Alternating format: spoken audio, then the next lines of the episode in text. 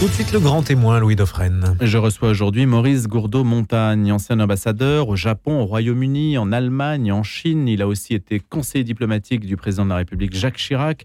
Ça nous ramène aux années 2002-2007. Secrétaire général du ministère de l'Europe et des Affaires étrangères, ça c'est beaucoup plus récent. C'est un observateur avisé de la vie internationale et évidemment, avec lui, on va essayer de voir jusqu'où nous allons aller dans ce conflit ukrainien, si tant est qu'on puisse prédire quelque chose à la veille de l'anniversaire de l'invasion de l'Ukraine par la Russie. Premier anniversaire donc, l'Assemblée générale de l'ONU se prononce aujourd'hui sur une résolution réclamant une paix juste et durable en Ukraine, un texte que Kiev et ses alliés espèrent voir recueillir le soutien le plus large possible. Citons euh, le représentant ukrainien qui nous dit Jamais dans l'histoire récente, la ligne entre le bien et le mal n'a été aussi claire. Un pays veut simplement survivre, l'autre veut tuer et détruire. C'est ce qu'a dit le représentant ukrainien du ministère des Affaires étrangères. Bonjour Maurice Gourdeau-Montagne. Bonjour. Bon, votre expérience de ces sujets-là, j'imagine, appelle de votre part une réaction. Est-ce que vous souscrivez aux propos du représentant ukrainien à l'ONU? L'Ukraine a été agressée, l'Ukraine subit une guerre sur son territoire, avec des destructions, avec des morts, avec des souffrances, évidemment. Mais euh, je ne crois pas que l'on doive tomber dans ce piège qui est en fait de dire il y a le camp du bien, il y a le camp du mal. Parce que ça voudrait dire qu'il y a une guerre juste, qu'il y a une guerre qui ne l'est pas. Euh, il ne faut pas rentrer là-dedans. Il faut essayer de regarder les choses en faisant abstraction de l'émotion, quand on veut essayer de voir comment les régler, quand on veut essayer d'en savoir les causes et comment on veut trouver des solutions pour les régler. Donc je crois que cette, cette déclaration est une déclaration qu'on peut attendre de la part d'un Ukrainien, aux prises avec les difficultés et les souffrances de la guerre. Mais est-ce que nous devons la faire nôtre pour autant? J'ai des doutes. Pourtant, les gestes d'Emmanuel Macron envers Vladimir Poutine n'ont pas apporté beaucoup de solutions, euh, ni même de propositions. Alors, la guerre, quand la guerre euh, est engagée, euh, la question est de savoir quelle est la place qui reste pour la diplomatie. Je crois que la diplomatie ne doit pas s'effacer. Il faut toujours penser à l'étape d'après. Oui, la guerre a lieu, la guerre a lieu, et elle sera son issue sera déterminée en grande partie par le terrain. C'est ce qui est en train de se passer en ce moment. Euh, le terrain, ça veut dire qui est le plus fort. Quand, à un certain moment, un des deux belligérants euh, s'effondre, ne peut plus continuer, soit par manque de munitions, soit par effondrement du moral, euh, ça, c'est la guerre. Et puis, il faut penser plus loin. Je crois que de ce point de vue-là, le président de la République a raison quand il dit qu'il faut regarder euh, quand il maintient le contact avec Poutine, d'abord, euh, qu'il maintient le contact parce que d'abord, il est important qu'un pays comme la France, membre permanent du Conseil de sécurité et responsable de la paix ou de la guerre au titre de la Charte des Nations Unies, euh, un pays qui est une puissance nucléaire comme la France, donc qui a une voix légitime sur des sujets comme, comme celui-là quand la menace nucléaire est agitée, qu'un pays comme la France maintienne le contact avec le président d'un pays qui a déclaré la guerre. Parce qu'un jour, on sera obligé de parler. Alors, est-ce que ce sera Poutine, est-ce que ce sera un autre? On ne fait pas le choix, je dirais, de l'interlocuteur. C'est l'interlocuteur sera celui qui sera. Euh, après ça, est-ce qu'on lui demandera des comptes? Certainement, comme on doit demander des comptes à tous ceux qui déclenchent la guerre. Mais ce qui n'a pas toujours été le cas d'ailleurs dans le passé.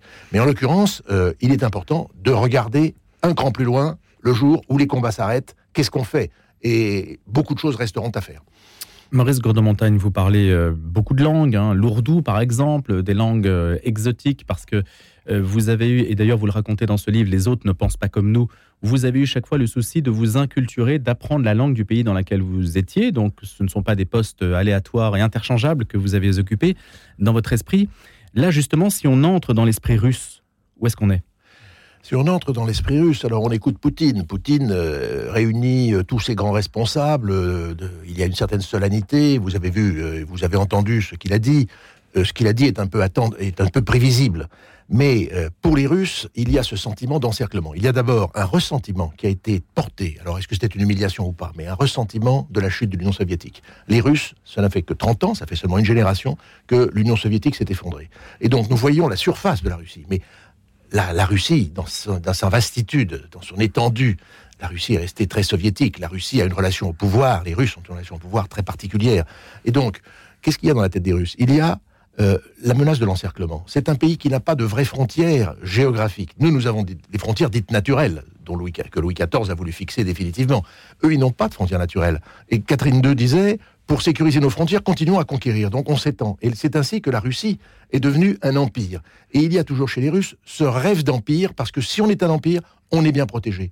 L'empire perdu, nous allons le récupérer. Alors au début, on aurait sans doute pu éviter cela en créant des conditions de confiance et de, je dirais, de, coopération avec les Russes, en particulier sur le plan de la sécurité. Comme les démocraties avaient vaincu, eh bien, la question ne s'est pas posée. On s'est dit, après tout, il n'y aura plus de guerre. On a laissé tomber tout ce qui était la dimension défense. Et on a laissé tomber tous les accords qui existaient entre les États-Unis et l'URSS de l'époque pour pouvoir contenir la menace nucléaire, la menace conventionnelle, etc. On se retrouve dans une situation où on s'est retrouvé nu avec, au milieu de l'Europe, ce problème ukrainien, l'Ukraine, pays indépendant, reconnu par la communauté internationale, pays souverain, et qui disait, mais comment moi je vais être protégé?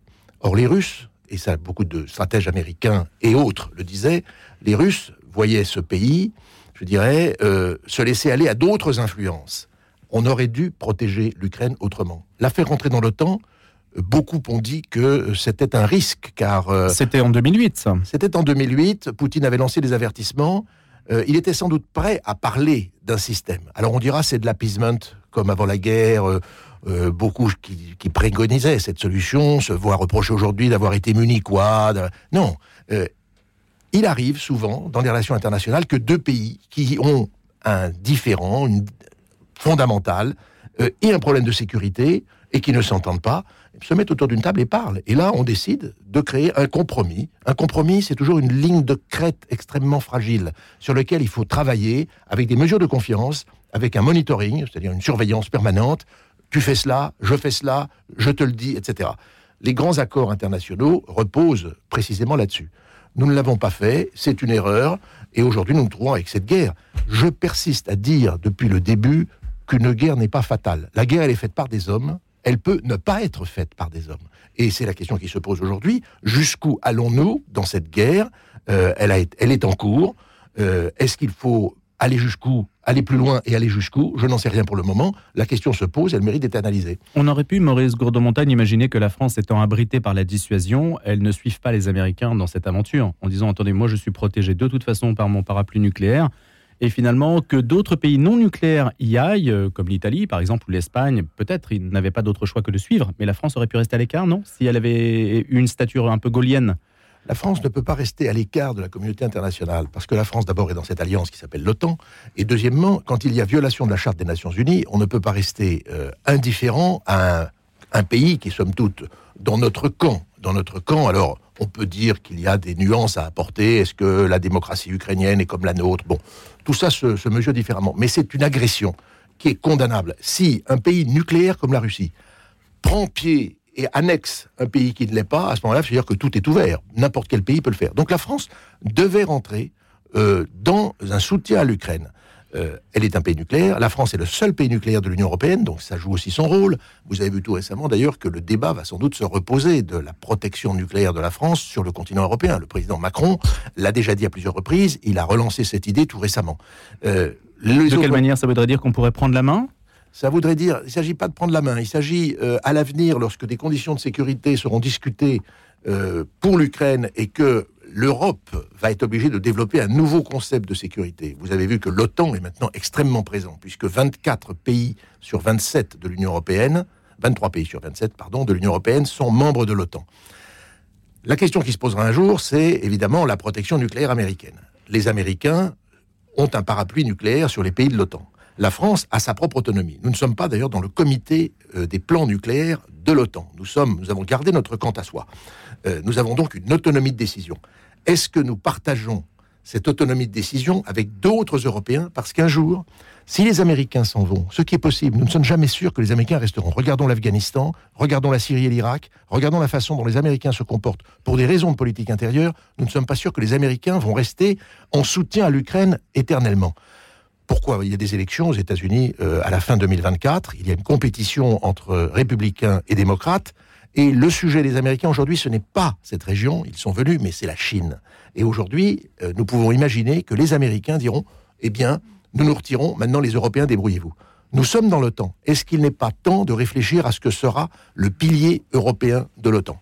C'est-à-dire que nous ne, nous ne construirons sans doute pas de sitôt une souveraineté européenne ou une autonomie stratégique européenne comme nous avons pu en rêver autrefois, qui est un concept très français d'ailleurs.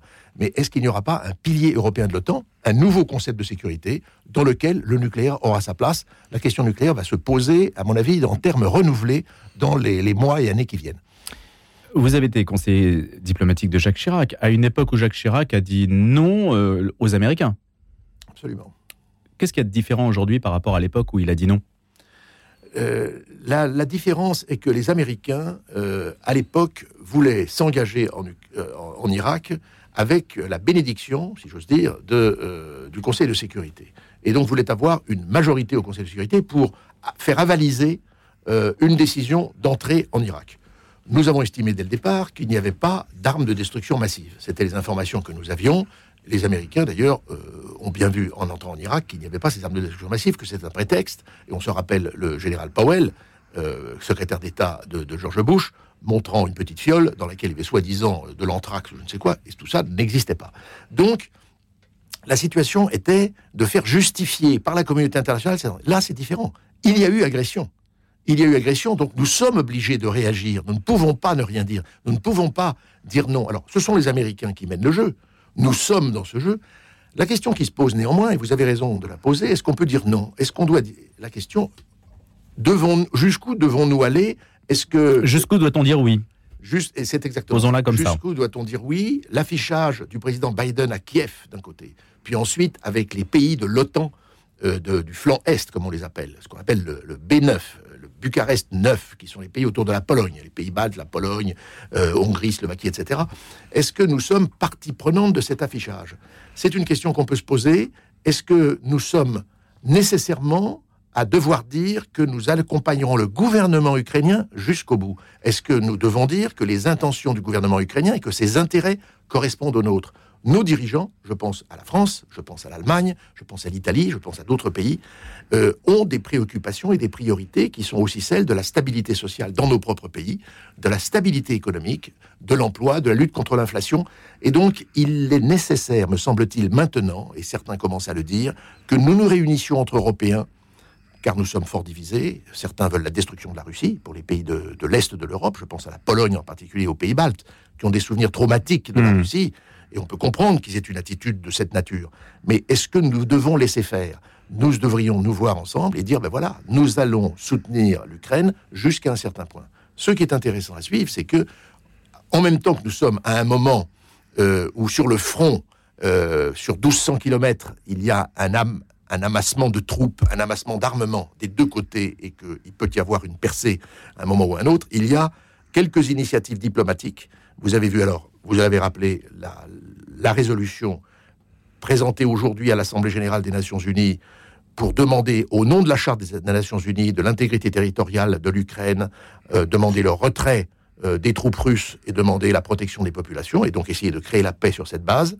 On verra ce que ça donne. Pour le moment, les résolutions de l'Assemblée générale ont donné lieu à un vote positif en faveur des résolutions, mais avec beaucoup d'abstention de gens dont on pensait qu'ils seraient du côté de l'Occident, entre guillemets. Alors qu'ils sont du côté russe ou côté chinois Exactement. Et, et de, et, et de l'autre et de l'autre côté, nous avons cette proposition du ministre chinois Wang Yi, qui est actuellement à Moscou, qui était à Moscou hier, qui a fait une proposition de règlement politique en 12 points, qui n'est pas encore révélée, dont il a parlé aux Ukrainiens sans l'avoir concocté avec eux, c'est ce qu'ils disent. Vous savez ce qu'il y a dedans?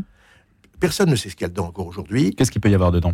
Il peut y avoir dedans sans doute, euh, c'est une proposition de règlement politique, donc il y a certainement des éléments de sécurité, car on revient toujours à cette question, la sécurité. Un pays a besoin de sécurité. Or, la sécurité des uns, c'est aussi la sécurité des autres. Et je ne sais pas ce qu'il y a dans ce plan, mais on peut imaginer que euh, les, les, Chinois euh, inventent quelque chose dans lequel il y a la question territoriale, la question de la sécurité, la question des populations, la de question hein de l'Ukraine. Et on sait que les Chinois soutiennent les Russes à bout de bras, parce que les Russes deviennent un allié encombrant, mais nécessaire, parce qu'il y a des richesses dont on a besoin pour son propre développement. Les Chinois ne veulent pas que cette guerre se prolonge. La machine chinoise économique se remet en marche après le Covid. Et les Chinois ont maintenu des relations très étroites avec l'Ukraine. Ils ont des coopérations techniques et technologiques très anciennes. Et donc, euh, ils sont les premiers à vouloir s'en sortir. Ce qu'on sait, c'est que ce plan se ferait au nom de l'intégrité territoriale à laquelle les Chinois tiennent particulièrement. Est-ce que ça veut dire, Maurice Gourdeau-Montagne, que ce sont les Chinois qui pourraient mettre fin à cette guerre? Rien Est-ce qu'il y a une concurrence diplomatique, même entre les écoles diplomatiques, entre l'efficacité de certains pays ou des écoles diplomatiques, celles des États-Unis et celles de la Chine? Est-ce qu'il y a une concurrence pour dire quel sera le meilleur pour arriver à la paix?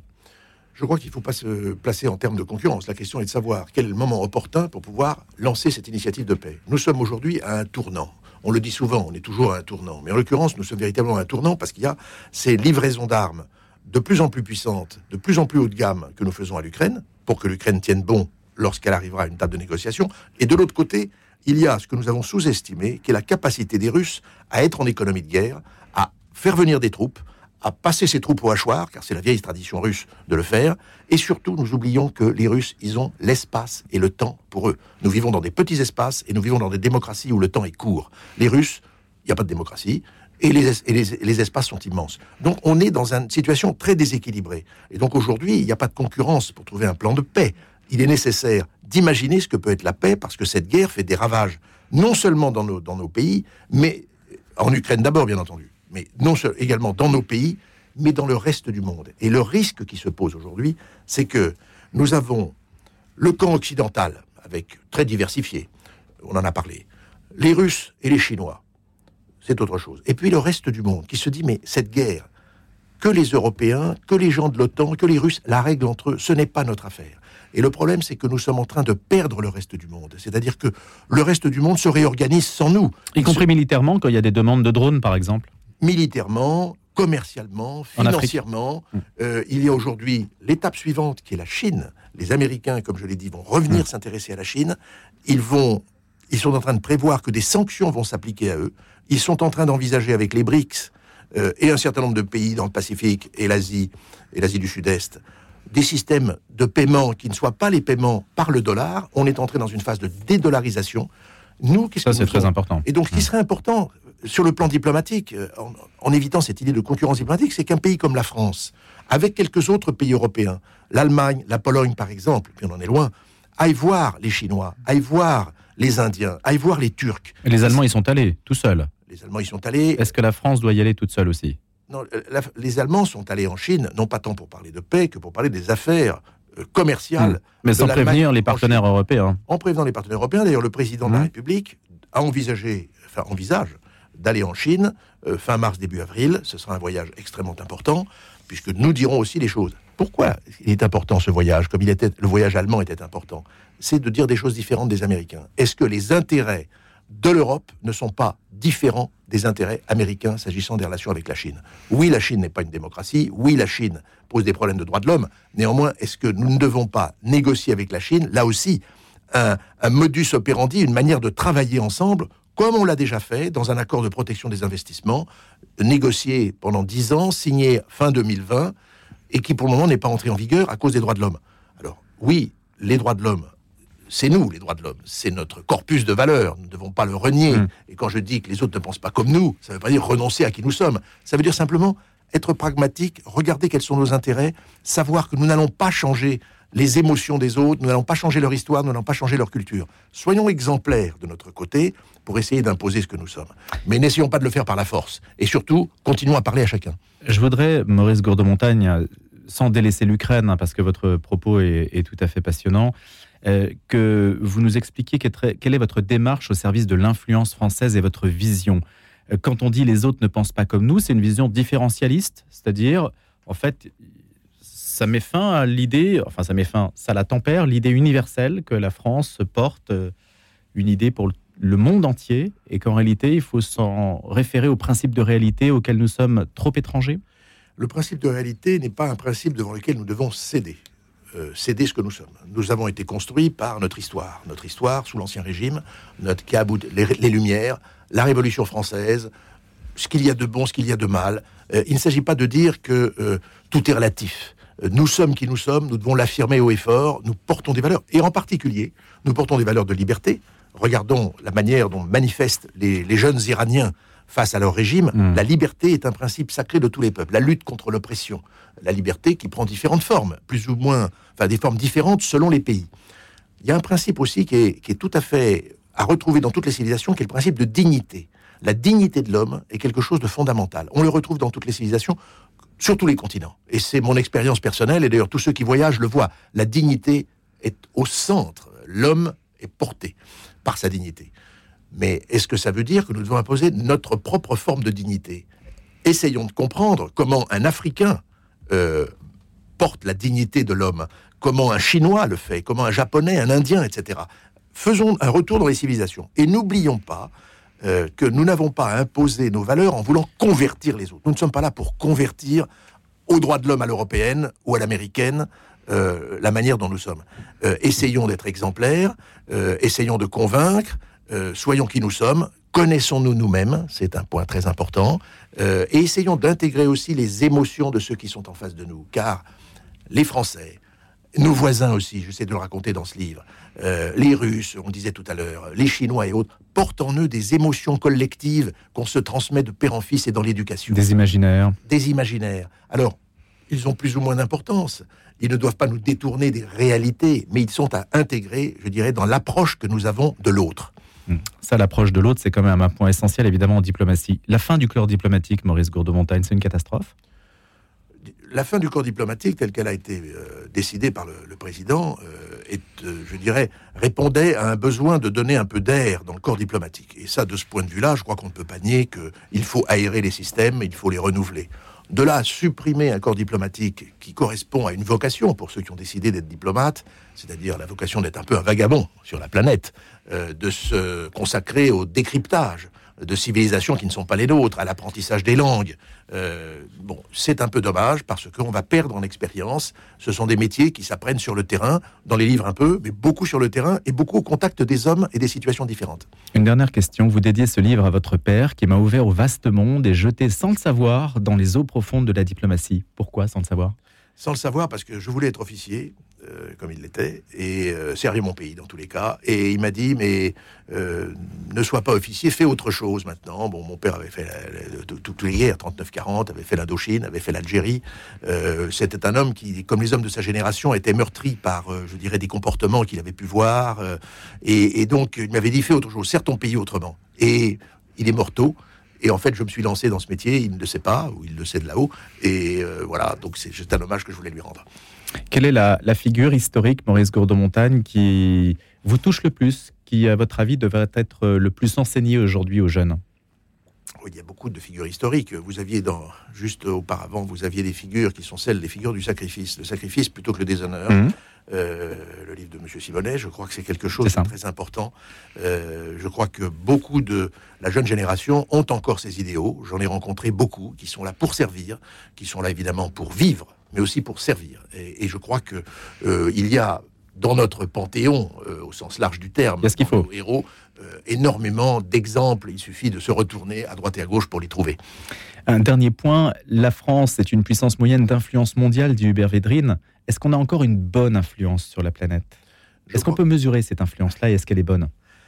Alors je ne sais pas ce que c'est qu'une bonne influence. Nous sommes une puissance qui se veut une puissance d'équilibre, une puissance euh, de l'entre-deux, d'une puissance entre les blocs. Ça, c'est la tradition gaulliste. Je pense que c'est la tradition française. Je pense que si on écoute euh, les conférences de presse du général de Gaulle des années 60, elles restent encore largement valables s'agissant du positionnement de la France. Nous ne prenons pas parti. Nous sommes qui nous sommes.